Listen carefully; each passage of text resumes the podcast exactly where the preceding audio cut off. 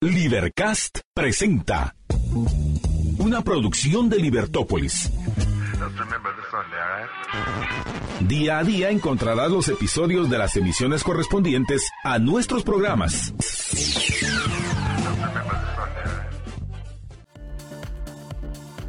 Libertópolis.com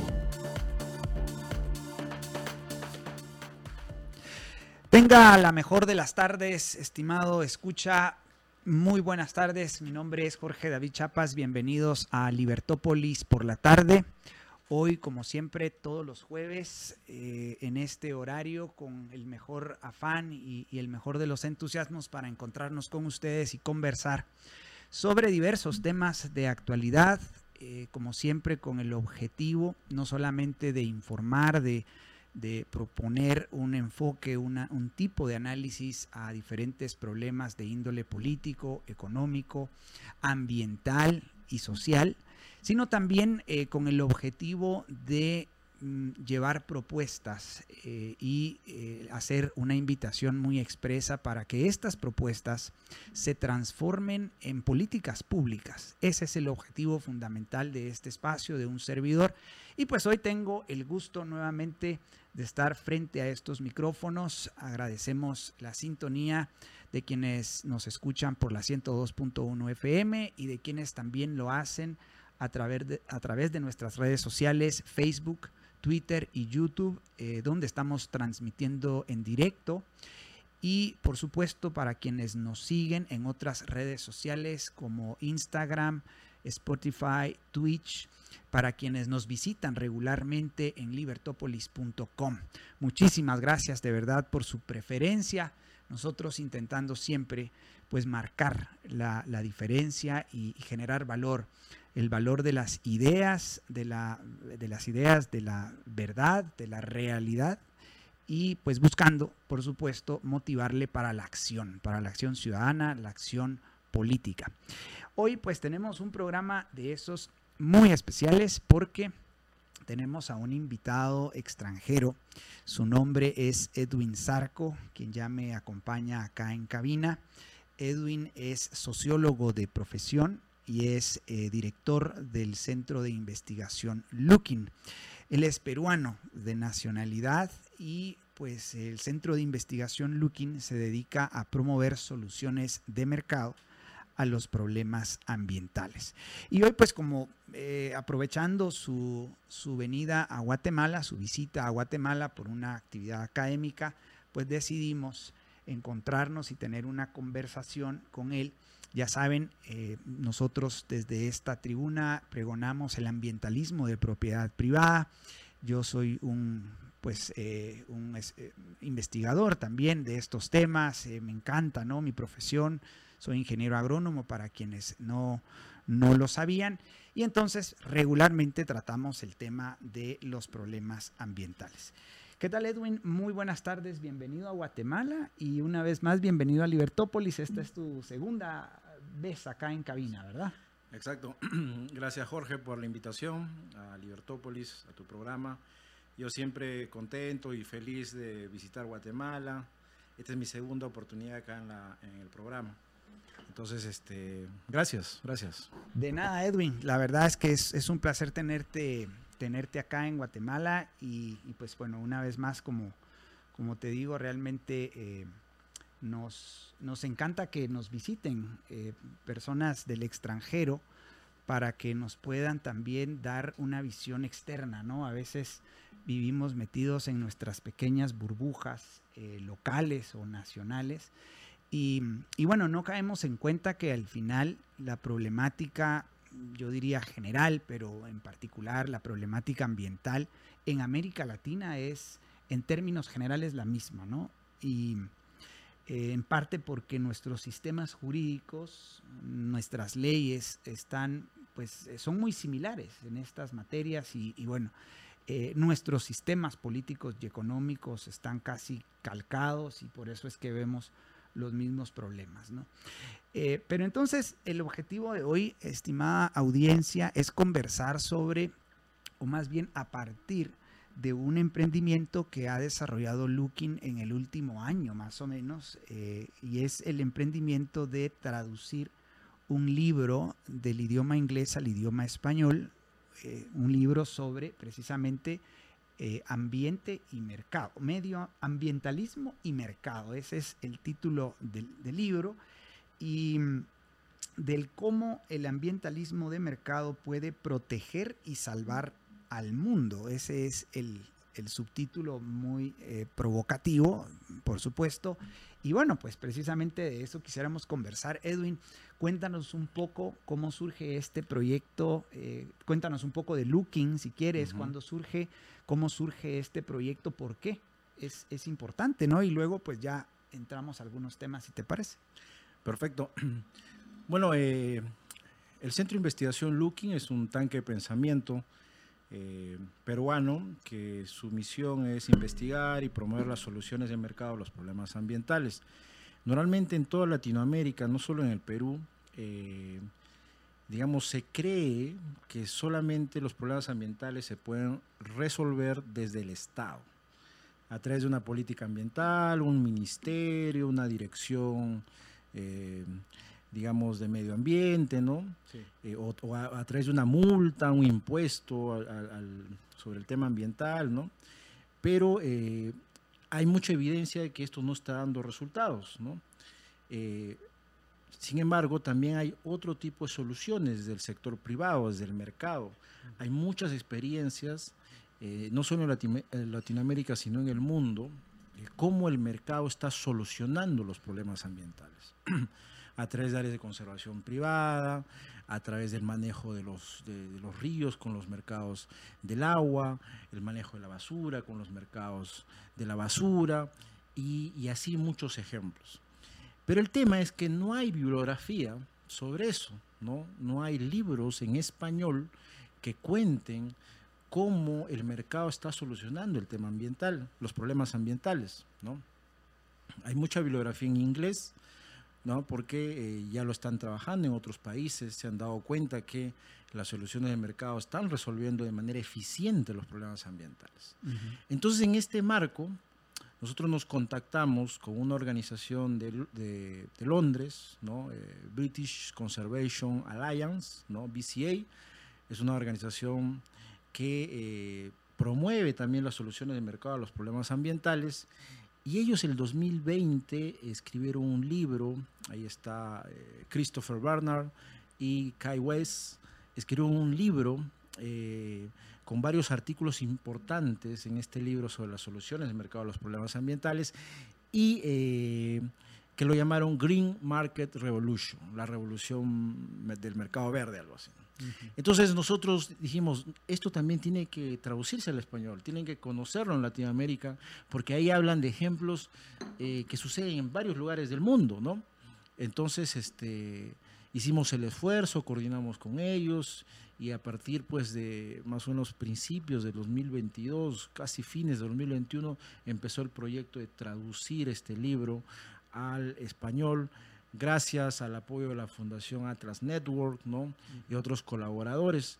Eh, se hizo realidad este proyecto y ya, ya en pocas semanas ya debe estar saliendo eh, para que todos puedan revisarlo. Interesante, buenísimo. El, libro va a estar disponible eh, digitalmente o, digamos, bueno, pues obviamente como la organización Looking es, está, tiene su sede en Perú, em, supongo que la difusión del libro va a comenzar allá. Eh, pero ¿tendrán alguna versión digital, Edwin? Sí, la, siempre la idea de Looking eh, no solo es, digamos, este, llegar al propio Perú, sino llegar a toda Latinoamérica. Entonces, eh, estamos nosotros cumpliendo con el objetivo de tener una versión digital para que los interesados puedan acceder de cualquier parte de Latinoamérica y del mundo al libro. seguramente vamos a hacer un curso sobre el libro y los que lleven el curso pues eh, podrán tener el libro. ¿no? También estamos haciendo los esfuerzos para eh, tener la inversión este, impresa. ¿no? Eh, entonces ya viene una etapa ya de difusión, de digamos este, distribuir el libro, el contenido. Porque ya a, estos momentos el contenido ya está todo armado, está listo, solo estamos en las últimas gestiones para que esto lo conozcan, lo estudien y vean eh, cada uno de los artículos y vean cómo ahí hay muchos ejemplos de soluciones de mercado a los problemas ambientales. Claro, sí. Yo, yo comparto mucho ese, esa eh, visión de que lamentablemente falta mucha literatura en español, ¿no? Quienes hemos bregado en este tema del ambientalismo de propiedad privada, como yo le llamo, o, el, pues el free market environmentalism, es el ambientalismo, ecologismo de libre mercado, pues nos encontramos con que la mayoría de información está en inglés, ¿no? Y esa ha sido nuestra tarea, ¿no, Edwin? O sea, traducir al español y tratar de de eh, esparcir, digamos, esas buenas experiencias que principalmente están en el mundo desarrollado. No sé, tal vez tú lo podrás confirmar, pero principalmente en los países desarrollados y, no solo desarrollados económicamente, sino desarrollados jurídicamente. ¿no? Me llama la atención de que eh, la organización con la que has hecho alianza como Looking eh, sea británica, ¿no? Y, es que el Reino Unido, Inglaterra, tiene ya eh, pues muchísimos años, por no decir tal vez siglos, ¿no? De aplicar su sistema jurídico anglosajón a, a los problemas ambientales, ¿no? Y eso, pues nosotros con el sistema jurídico hispano que prevalece en América Latina, pues tal parece que tenemos allí una barrera o, un obstáculo a sortear. No sé cómo, cómo lo ves desde el tema del derecho, ¿no? Porque creo que es, es algo muy importante. Sí, eh, digamos, eh, muchos de estos libros están en inglés, no solo porque abordan sus realidades, sino, sino que, ¿qué sucede? Que ellos conocen, se han dado cuenta que eh, los derechos de propiedad, la función empresarial, los procesos de mercado, son elementos que permiten resolver los temas ambientales. Pero los ejemplos que cita en este, en este libro no solo son de Londres o de Estados Unidos, sino ah, también de Latinoamérica. Ah, Entonces, ¿qué sucede? En Latinoamérica tenemos muy buenos ejemplos de soluciones de mercado a los problemas ambientales. Por ejemplo, eh, las, eh, áreas de conservación privada, eh, el manejo del agua, eh, a través de contratos privados, ¿no? Que, que, bien se trabaja eso en Bolivia, por ejemplo, la e, eso, eso te iba a preguntar, ¿cuál caso? Bolivia. Ah, ya. Entonces, este, entonces este, hay, hay varios casos, no solo en Latinoamérica, en África también, en Kenia, ¿no? de, de, gestión privada de los recursos naturales, que eh, no están siendo documentadas a través de nuestros centros de investigación latinoamericanos o intelectuales latinoamericanos, que se podría decir que son los que eh, deberían promover esto, sino que están nuestros intelectuales, nuestras universidades, nuestros centros de investigación en Latinoamérica, se están guiando por el mito de que solo el Estado soluciona los problemas ambientales. Y bajo ese sesgo casi toda la bibliografía está orientada en ese camino y no está orientada en que en el mundo, incluso ya en Latinoamérica, hay soluciones desde el mercado, desde el capitalismo, desde el individuo, desde la función empresarial, desde el emprendimiento. Pero como hay este sesgo, no escriben sobre algo que está pasando al costado, se podría decir. Entonces, esa es la labor que hemos querido emprender con esta traducción pero es el comienzo de varios libros que vamos a traducir y también no solo traducir, sino escribir sobre los casos que están pasando actualmente en Latinoamérica. Qué interesante, interesante. A mí en principio eh, me, parece un extraordinario trabajo, Edwin. Eh, felicitaciones de verdad, porque eh, como digo, y, lo dices tú bien, lamentablemente pues mm, se conocen las, en el mejor de los casos, los resultados de las políticas públicas o, eh, las soluciones que vienen, entre comillas, soluciones, por supuesto, porque terminan siendo eh, fenómenos que empeoran ¿no? los problemas, los ya marcados problemas ambientales, pero que provienen únicamente del Estado. ¿no? Y, y bueno, si uno repasa o observa la literatura que conocen desde muy pequeños, en el tal vez no en el preescolar, pero digamos desde la primaria, la secundaria, ya no digamos en las universidades, eh, y, en las facultades de agronomía, las facultades de ingeniería forestal, las facultades de ingeniería ambiental, pues particularmente se parte de la base de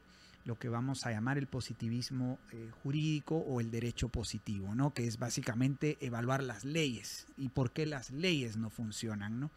Entonces, bueno, ahí con esto nos vamos a ir a la primera pausa y vamos a, dejar a, Edwin con la pregunta, ¿no? Porque creo que todo el mundo se estará preguntando, bueno, ¿y dónde pasa eso en América Latina, ¿no? ¿Cuáles son esos casos eh, donde el mercado opera de alguna manera, en alguna medida, y soluciona eficientemente los problemas ambientales. Así que vamos a nuestra primera pausa, estimados amigos, por favor no le cambien al dial.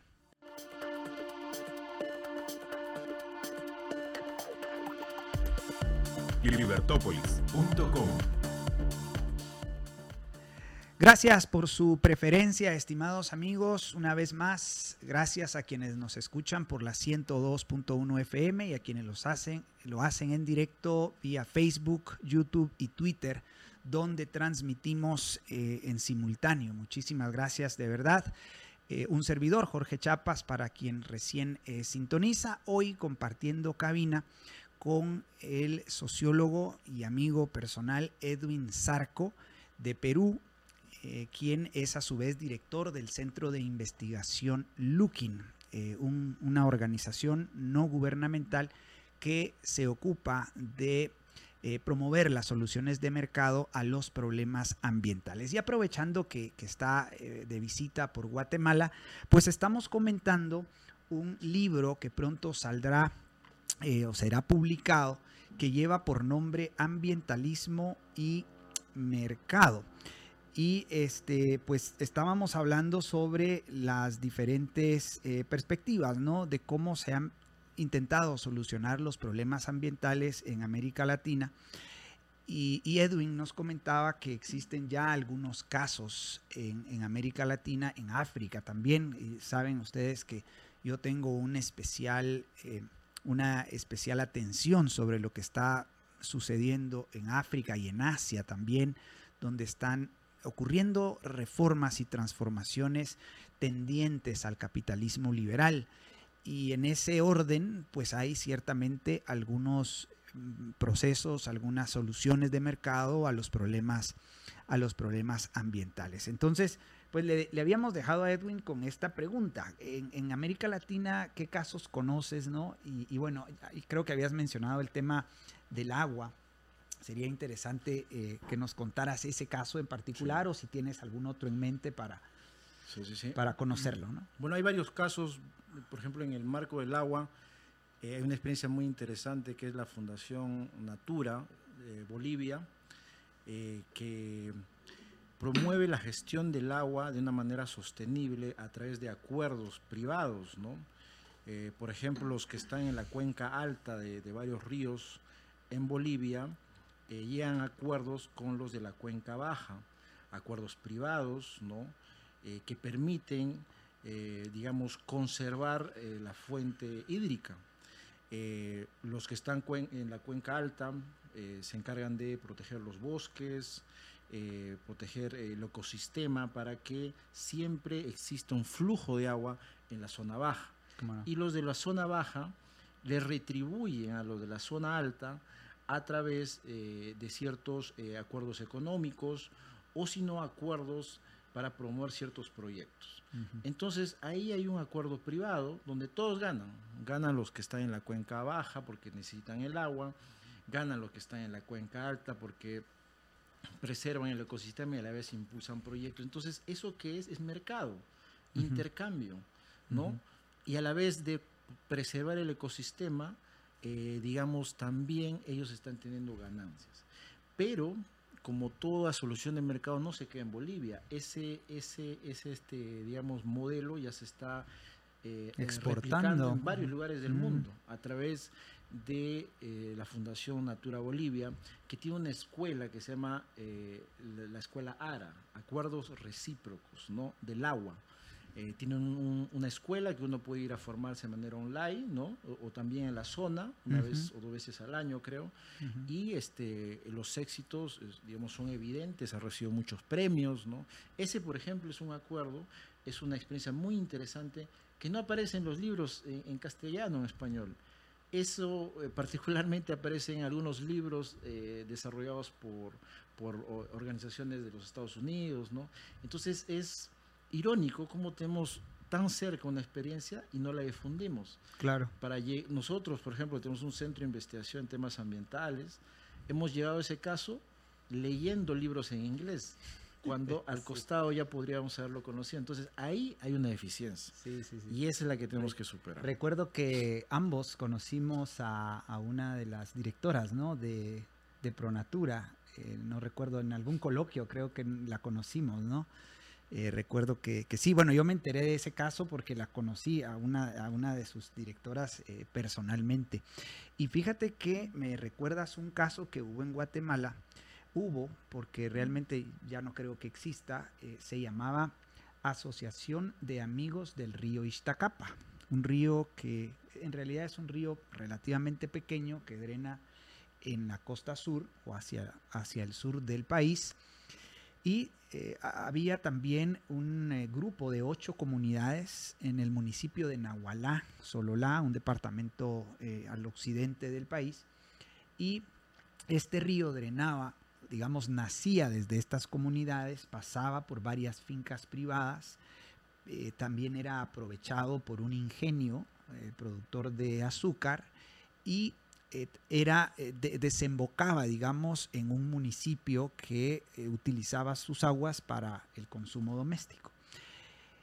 resulta que, bueno, surge esta asociación de, digamos, de, actores de, la cuenca parte alta, parte media, parte baja, pero el programa, la experiencia funcionó mientras existió el apoyo gubernamental.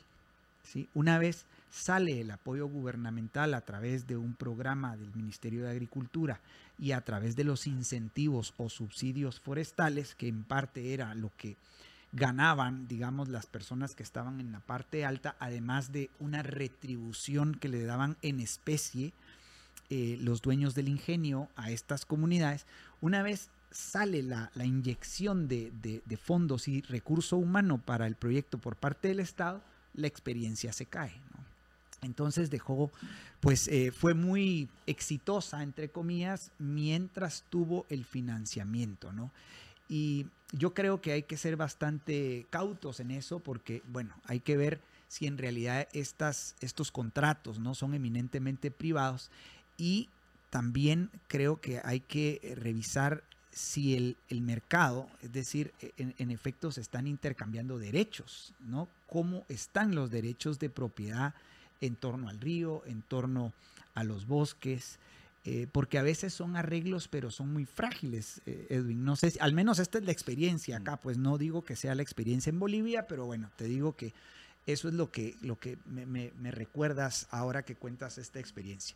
Ahora, Edwin, el, libro que va a ser publicado, les cuento amigos, tiene 15 capítulos, tiene 15 capítulos y, y tiene algunos capítulos muy interesantes, ¿no? Eh, bueno, por ejemplo, un nuevo enfoque del debate ambiental, que yo creo que ya, ya lo, lo, decimos, ¿no? Entre, entre líneas, y es que mm, eh, hay otra manera de solucionar los problemas ambientales reales, ¿no? Que yo siempre hago una distinción entre los problemas ambientales eh, inexistentes o que nos quieren hacer creer que existen y ya hemos dicho, ¿no? Las soluciones de mercado que tienen que ver con el intercambio de derechos. Ahora, Edwin, eh, en Guatemala, en Paraguay, en Argentina, este 2023 se celebran elecciones. En Guatemala estamos ya con una campaña no oficialmente, eh, digamos, creada, pero ya pues con una campaña electoral bastante, bastante fuerte. Y eh, seguro el problema de la provisión de agua para el consumo eh, doméstico, seguro el problema del tránsito y, la contaminación eh, del aire que, implica, digamos, el, tener mayor tráfico en nuestra ciudad, van a salir, van son temas que van a salir a la palestra. ¿no? Y aquí hay un capítulo que me, que me llama la atención, que dice, ¿por qué el gobierno puede fallar al proteger el ambiente? ¿Qué, ¿Qué, les dirías tú a los electores, digamos, de Guatemala, de Paraguay, de Argentina, porque también se vienen elecciones este, este año en Argentina, eh, sobre el tema de la problemática ambiental, ¿no? Que los políticos siempre salen y, bueno, seguro salen con leyes, ¿no? ¿Qué, qué, qué, les dirías tú? Eh, lo, que, lo que tienen que tener en cuenta es que los temas ambientales se abordan de abajo hacia arriba, no de arriba hacia abajo de arriba hacia abajo es, es, hacer una política o alguna subvención, como el caso que nos hablaste del río, ¿no es cierto? Eso es de arriba hacia abajo. No, los temas ambientales se abordan de abajo hacia arriba, o sea, desde la experiencia en sí, desde los emprendedores ambientales, que puede ser una comunidad, eh, puede ser unos empresarios, individuos, desde abajo hacia arriba es que se va construyendo las soluciones. ¿Por qué? Porque los que están, digamos, más cercanos al problema ambiental son los que tienen la información de tiempo y de lugar. Mm, en cambio, el Estado, un ministerio, una dirección, no tiene esa información. Por más que quiera, no tiene toda la información, no está cercano a su historia, al acuerdo institucional, del lugar. Eh, entonces, es más, hay tantos problemas ambientales que no se va a dar abasto. Entonces, es una imposibilidad. Lo que sí puede hacer el Estado es crear, digamos, marcos institucionales para que se desarrolle el emprendimiento ambiental, se desarrollen las soluciones de mercado, los problemas ambientales, ¿no? Entonces, eh, eso, esa es, la clave, ¿no? Ejemplos hay, hay muchos, ¿no? Eh, por ejemplo, el agua, ¿no? Eh, en el tema del agua no es que falte agua, sino que no tenemos acceso al agua. Es decir, cómo uno tiene mejor acceso al agua a través de acuerdos institucionales, a través de innovación, a través de infraestructura, a través de instituciones o leyes que permitan acuerdos privados. ¿Qué ha sucedido? El Estado, por ejemplo, ha monopolizado el tema del agua, ha creado grandes códigos del agua, normas del agua. Prácticamente no se puede hacer nada en ese, en ese, en ese ámbito, se ha burocratizado. Cuando nos estamos acercando a ciertos, eh, digamos, cierta escasez, ciertos conflictos, y es justamente por eso, porque se ha burocratizado, se ha llenado de leyes, de normas, el recurso que al final, pues, imagínense qué emprendedor va a entrar a ese ámbito a, brindar una solución, ¿no? Eh, hay tecnologías que están apareciendo, por ejemplo, en Perú eh, hay un inventor que se llama Max eh, digamos, este, que ha, generado una, tecnología que genera agua del ambiente, de la humedad y del aire. Condensación. Condensación. Y con eso ya puedes regar varios eh, campos de cultivo, ya se está haciendo la tecnología para que sea potabilizada en lugares donde no llegue el agua. Entonces, innovación hay, emprendedores hay. Lo que sucede es que la política está cerrando, está dejando un ambiente oscuro a las soluciones innovadoras. Sí, totalmente hostil, digamos, un, ambiente que no permite que estas soluciones tecnológicas eh, sean accesibles a la gente, ¿no? El caso de Morino, Moricagua, creo yo, en, Perú, ¿no? Que, que utiliza nanotecnología para limpiar la laguna del cascajo. Y, bueno, pues, tantos ríos y lagos contaminados que tenemos en, América Latina. A mí me preguntan, ¿pero es posible descontaminar un lago como el lago de Amatitlán? Mi respuesta siempre es sí, es posible, pero en un marco de condiciones en el cual hayan oportunidades de creación de riqueza, haya un gobierno limitado a sus funciones propias y naturales y principalmente haya un sistema de justicia, ¿no? Porque ese marco, eh, ese marco de condiciones creo que es primordial contar con un sistema de justicia que pueda dirimir conflictos en el uso de, eh, de, derechos al final, ¿no? Y permita, por supuesto, el intercambio de esos derechos, ¿no? Entonces, sí, efectivamente, hoy por hoy hay tecnologías para desalinizar agua, que es lo que está haciendo eh, que está haciendo, si no mal recuerdo, eh, no sé si es Nueva Zelanda, que, está desarrollando un plan muy ambicioso para el año 2060, ¿no? de cómo desalinizar agua y cómo eh, reutilizar las aguas residuales que, consumen, eh, imagínate, ¿no? O sea, son, y son bueno, la tecnología la están creando allí, o sea, allí la están creando. Exacto, tenemos el mar, tenemos las lluvias, hay agua en la misma, la misma en el ambiente, del ambiente. Claro. agua tenemos. Sí. Lo que nos falta es acceso a esa agua y se da con infraestructura, innovación, tecnología y pues una institución que promueva eso. Te doy un ejemplo. Hay, un río en Estados Unidos que aguas arriba estaba aprovechado por los agricultores y aguas abajo eh, estaba pues eh, los peces como el salmón. Entonces eh, la ley no permitía vender lo que quedaba del agua a los, digamos, este, los, que protegían el salmón aguas abajo. No permitía la ley. A pesar que sobraba agua de los agricultores, pero como la ley no permitía, entonces se murieron los salmones, ¿ya? Y cuando eh, estos, estos peces aguas abajo eh, bien podían haber sido protegidos por una organización, digamos, hay muchas organizaciones millonarias que podrían haber comprado el agua, eh, digamos, fácilmente, ¿no? Incluso en este caso, lo único que se tenía que invertir para comprar el agua eran 10 mil dólares, cuando una organización ambiental maneja un millón de dólares. Entonces, ¿Qué no permitió? Una norma del Estado que bloqueó el libre intercambio. Claro. Eh, y, al final, pues, eh, eso, ese es el problema. ¿Cómo bloquean? ¿no? Tranquilamente podría haber habido un intercambio, se mantenían los peces aguas abajo, había pesca, aguas arriba estaba la agricultura, se protegía el río, todos ganaban. Pero con una norma que bloquea todo, todos pierden. Sí, sí, sí. La prescripción eh, legal, el derecho positivo y creo que ahí lanzas un mensaje bien claro, muy contundente a, los candidatos en contienda, eh, tanto en Guatemala como en otros países en América Latina, porque ciertamente no solo hay elección, elecciones presidenciales, sino elecciones de autoridades locales. En los municipios, en departamentos, provincias, es más sentido el problema de la escasez de agua y, creo que el mensaje que, que lanzas es muy claro, ¿no? Al final no es por la vía de las leyes y de las normas y de la burocracia, sino es por la vía más bien de eh, las libertades económicas que de alguna manera van a propiciar el emprendimiento, la innovación, las tecnologías y la capacidad para poder acceder a esas tecnologías, ¿no? Ciertamente alguien podrá estar sacando alguna conclusión, bueno, qué interesante eso, pero eso de descontaminar el agua eh, es caro.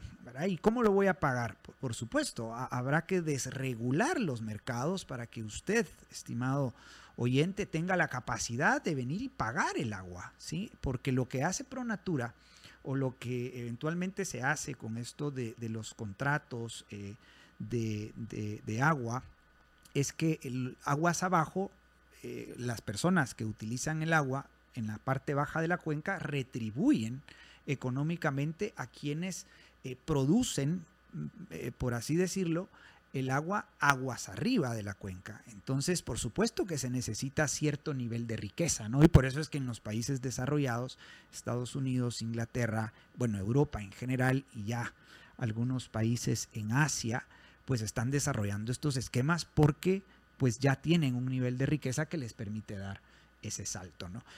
Pero bien, vamos a ir al segundo corte de la tarde, estimados amigos. Por favor, no le cambies al dial porque seguimos con esta interesantísima entrevista.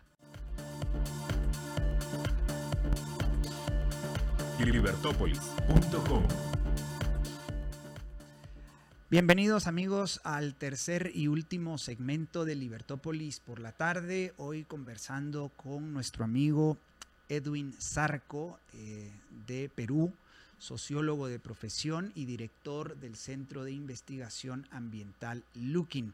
Tenemos la suerte de que pues en estos días visita Guatemala y estamos conversando en torno a los diferentes problemas ambientales, pero particularmente en torno a las soluciones que brinda el libre mercado, sin, eh, sin privilegios y en libre competencia.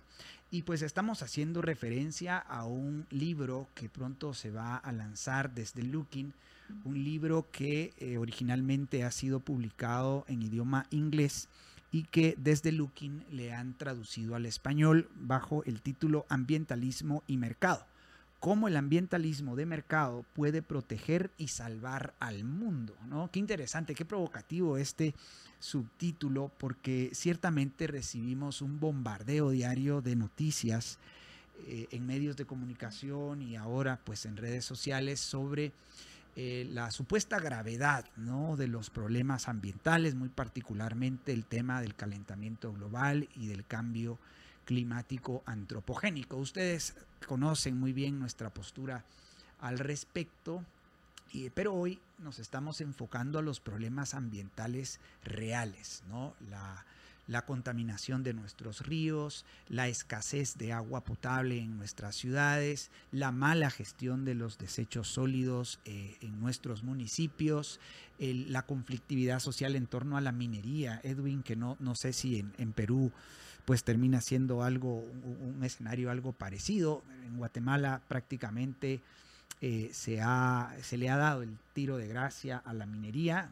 Eh, hasta hace uno o dos años habían algunas mineras, dos, tres mineras, y, recientemente eh, se han zanjado algunos procesos legales en torno a, la minería y pues prácticamente hoy eh, lo que hay seguramente es minería ilegal, mm. ilegal entre comillas, ¿no? esa minería que, que, opera sin ningún tipo de estándar eh, de calidad y por tanto seguramente se está destruyendo, digamos, mucho eh, muchos recursos naturales.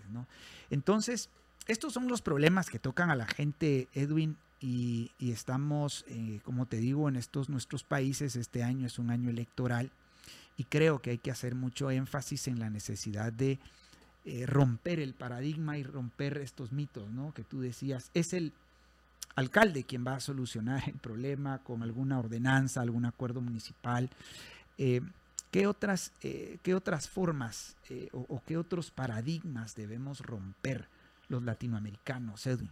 Sí, eh, justamente la intención de, traducir este libro es mostrar este, ejemplos, opiniones sobre esto, ¿no?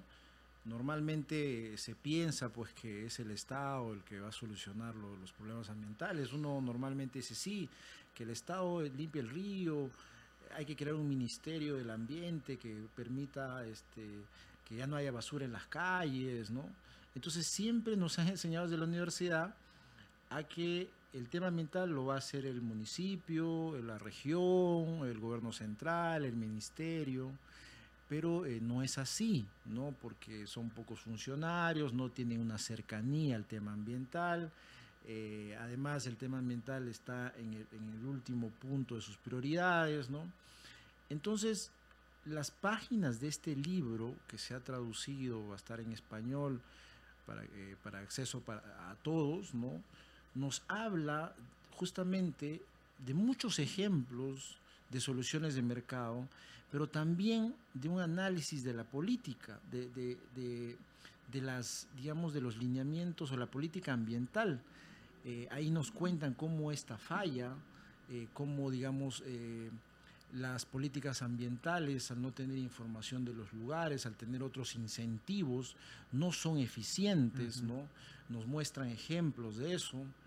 Y por un lado también nos muestra el libro ejemplos sobre soluciones que se están dando en varios campos, en las cuotas de pesca en Ah, los mares. Buenísimo ese eh, tema. El manejo de la, de la, basura. Hay una organización que está limpiando varios mares donde hay plástico y hacen unas pulseras y las venden y con eso han creado una organización de muchos voluntarios que están limpiando los mares.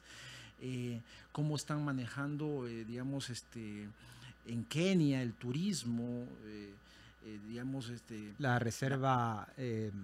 Maya. La reserva Masai, Masai Mara.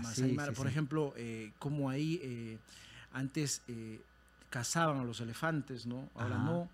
Ahora los, digamos, los, los, cuidan, los protegen las comunidades, porque les permiten, eh, digamos, a través de ese cuidado, atraer turisto, turistas que, eh, digamos, dejan ingresos para estas comunidades. Entonces, lo que nos muestra el libro es varias, varios ejemplos de soluciones desde el mercado, donde digamos, están participando comunidades indígenas, comunidades campesinas, comunidades de varios lugares del mundo, individuos, organizaciones de jóvenes, empresarios, emprendedores ambientales, diversos individuos a través de el mercado, que son intercambios, donde se evidencia algo muy importante, que es un equilibrio entre la rentabilidad y la sostenibilidad. Es un equilibrio donde no solamente estás protegiendo el medio ambiente, sino estás creando ingresos económicos para los que participan de estas acciones eh, ambientales. Sí, muy interesante.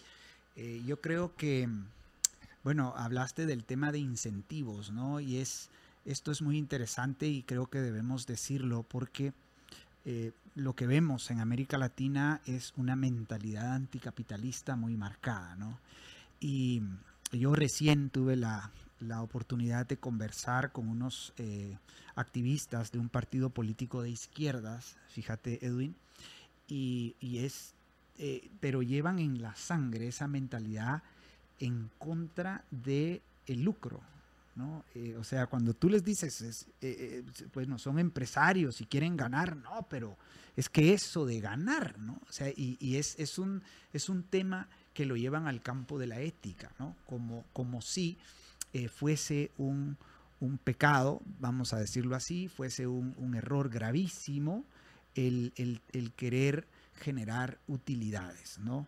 Y entonces ellos, bueno, alguien de pensamiento de izquierda eh, pues lo ve así, lo ve como es posible que un empresario, eh, y peor si le, pones el adjetivo de multinacional, quiera llevarse el oro o la plata, el níquel y, generar utilidades a partir de ello, ¿no? Entonces, creo que tenemos que hacer el esfuerzo por explicar que el lucro eh, tiene un, digamos, se reviste de, una moralidad cuando existen las instituciones y cuando eh, no existen privilegios en un mercado y, entonces el lucro de manera eh, indirecta termina eh, generando beneficios para los demás, ¿no? O sea, ese es un incentivo poderoso que debemos que entender que debe entrar en la ecuación, ¿no crees? Exacto. Esos son los incentivos económicos en casi todas estas experiencias eh, de soluciones de mercado, los problemas ambientales que están sucediendo en el mundo, eh, hay este equilibrio entre rentabilidad y sostenibilidad, es decir, a través de poner en valor el medio ambiente, los recursos naturales, se generan ingresos económicos para las comunidades, para los individuos, y a la vez se conserva el medio ambiente. Entonces, eh, es un elemento clave para poder eh, buscar soluciones. Entonces hay ese mito que nos han enseñado en Latinoamérica que no, que hay que preservar el medio ambiente, eh, digamos, eh, dejarlo ahí pristino. Claro. Es peor. Por ejemplo, muchas de nuestras constituciones dicen, por ejemplo, en países amazónicos, dicen el, la Amazonía es el patrimonio de la nación. Nadie puede entrar ahí, todo, digamos, en el mapa parece que todo está conservado.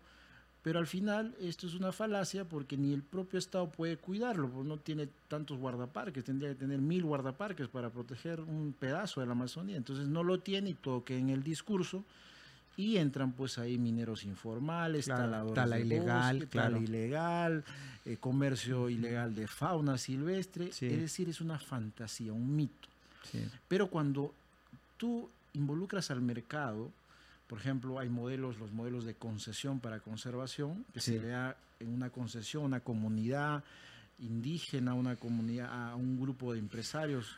Entonces protegen eh, todo este recurso amazónico y crean investigación de fauna, ecoturismo, pueden sacar un préstamo para invertir porque tienen la propiedad por 50 años. Es decir, se genera un mercado que protege el medio ambiente, protege eh, esta zona de la Amazonía y a la vez generas ingreso para los involucrados en comunidades, empresarios, emprendedores, universidades, museos, es decir, dinamizas eh, la economía, el mercado y proteges el medio ambiente.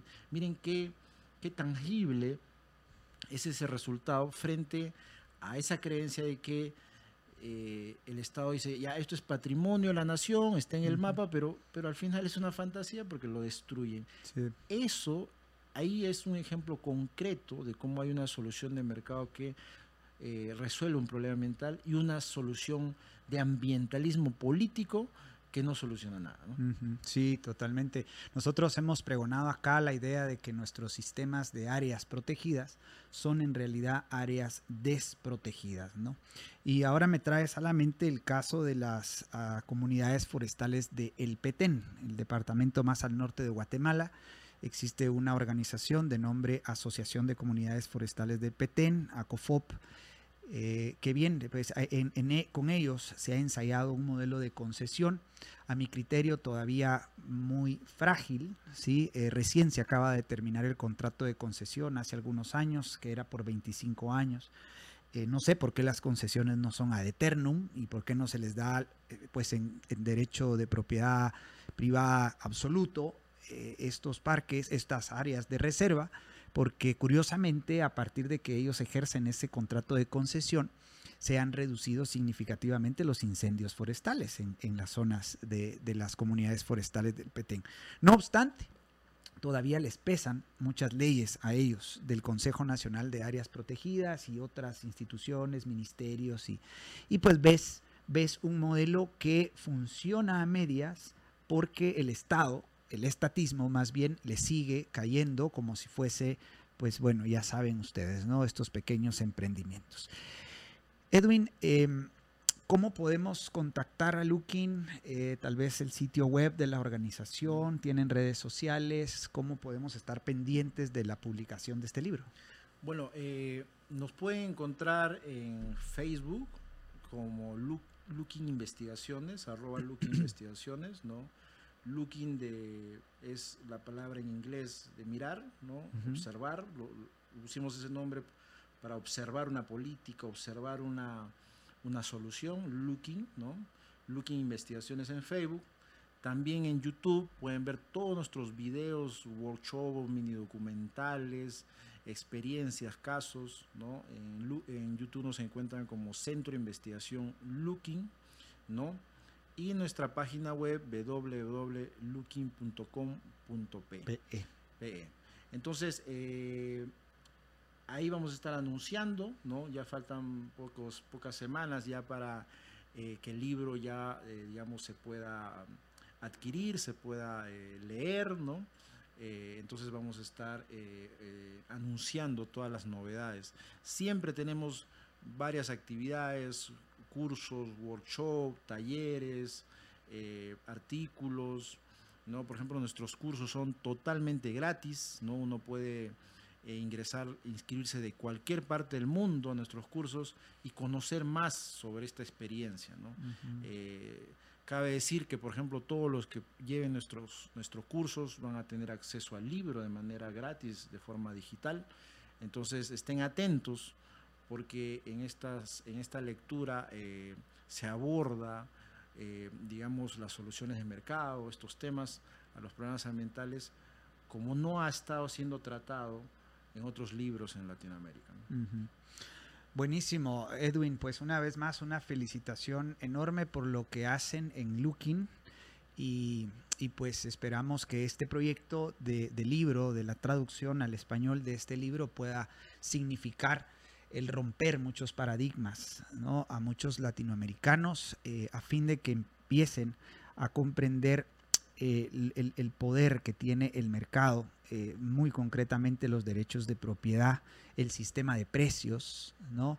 la ética del lucro y, y, quitarnos de la mente, estimados amigos, esa mentalidad anticapitalista, porque pues yo soy un firme defensor y seguramente Edwin también de que el capitalismo es el único sistema económico eh, y político que permite un buen desempeño ambiental. Eh, y como bien saben ustedes, eh, nosotros acá creemos que a un milagro económico precede un milagro político, porque para que esto ocurra, pues tenemos que hacer reformas constitucionales, derogar miles de leyes de nuestros ordenamientos jurídicos, descentralizar el poder y, ofrecer mayores eh, potestades y facultades a, eh, alcaldes, gobernadores departamentales y provinciales y, como bien dice Edwin, empezar a construir, digamos, soluciones de mercado desde abajo, porque es la gente la que tiene el conocimiento de tiempo y lugar. Eso quería rescatar, que has dicho algo interesantísimo. El burócrata que está en el Ministerio de, eh, de, Medio Ambiente o en el Servicio Nacional Forestal o en el Consejo de Áreas Protegidas no tiene el conocimiento de tiempo y lugar y por tanto su visión sobre el, complejo sistema de, de, necesidades, de deseos, de anhelos que tiene la gente, simple y sencillamente no los conoce ni los conocerá jamás. Mientras que la gente allá en Todos Santos, Cuchumatán, allá en Quetzaltepeque, allá en Nueva Concepción o allá en San Francisco Petén, pues bien, la gente vive allí, conoce allí su realidad y por tanto está eh, en la capacidad de tomar mejores decisiones, ¿no? Entonces, a un milagro económico le precede un milagro político y de un milagro económico deriva finalmente un milagro ambiental, es decir, un buen desempeño ambiental de nuestros países. Muchísimas gracias Edwin, eh, ya sabes, esta es tu casa cuando vuelvas a venir a, Guatemala o bueno, también a la distancia podemos eh, seguir compartiendo y, por favor eh, búsquenle en redes sociales, permanezcan atentos porque seguro es de tener este, este documento. Felicitaciones Edwin, muchas gracias por tu por tu eh, acompañamiento hoy en cabina y a ustedes, por supuesto, muchísimas gracias por su preferencia. Como siempre, todos los jueves en punto de las 5 de la tarde, les esperamos en estos micrófonos. Que pasen una muy feliz tarde.